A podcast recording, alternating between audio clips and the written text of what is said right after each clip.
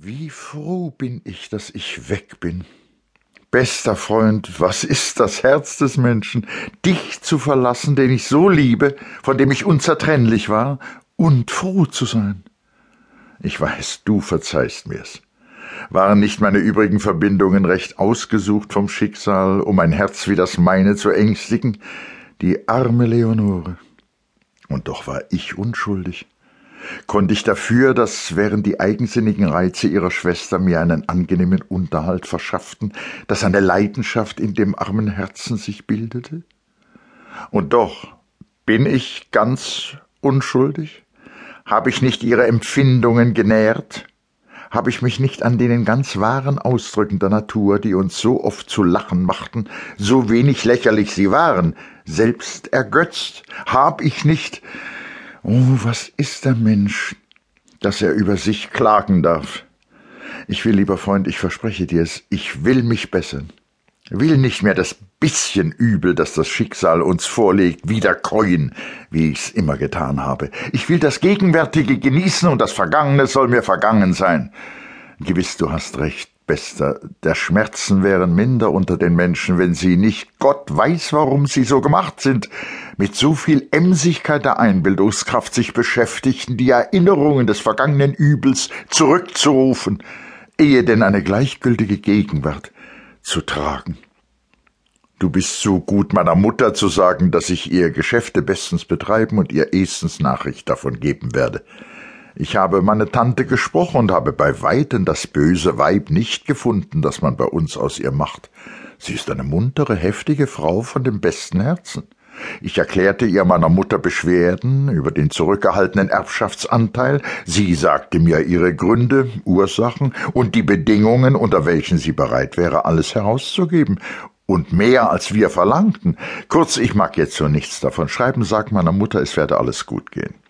Und ich habe, mein Lieber, wieder bei diesem kleinen Geschäfte gefunden, dass Missverständnisse und Trägheit vielleicht mehr Irrungen in der Welt machen, als List und Bosheit nicht tun. Wenigstens sind die beiden letztern gewiss seltener.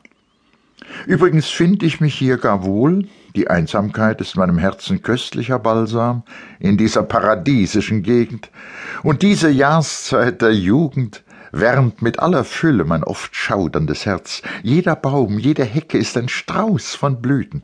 Und man möchte zur Maienkäfer werden, um in dem Meer von Wohlgerüchen herumschweben und alle seine Nahrung darinne finden zu können. Die Stadt ist selbst unangenehm.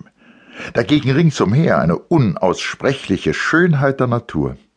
Das bewog den verstorbenen Grafen von M., einen Garten auf einem der Hügel anzulegen, die mit der schönsten Mannigfaltigkeit der Natur sich kreuzen und die lieblichsten Täler bilden. Der Garten ist einfach, und man fühlt gleich bei dem Eintritte, dass nicht ein wissenschaftlicher Gärtner, sondern ein fühlendes Herz den Plan bezeichnet, das sein Selbst hier genießen wollte. Schon manche Träne habe ich dem Abgeschiedenen in dem verfallenen Kabinettchen geweint, das sein Lieblingsplätzchen war und auch meins ist. Bald werde ich Herr vom Garten sein, der Gärtner ist mir zugetan, nur seit den paar Tagen, und er wird sich nicht übel davon befinden. Am 10. Mai eine wunderbare Heiterkeit hat meine ganze Seele eingenommen gleicht den süßen Frühlingsmorgen, die ich mit ganzem Herzen genieße.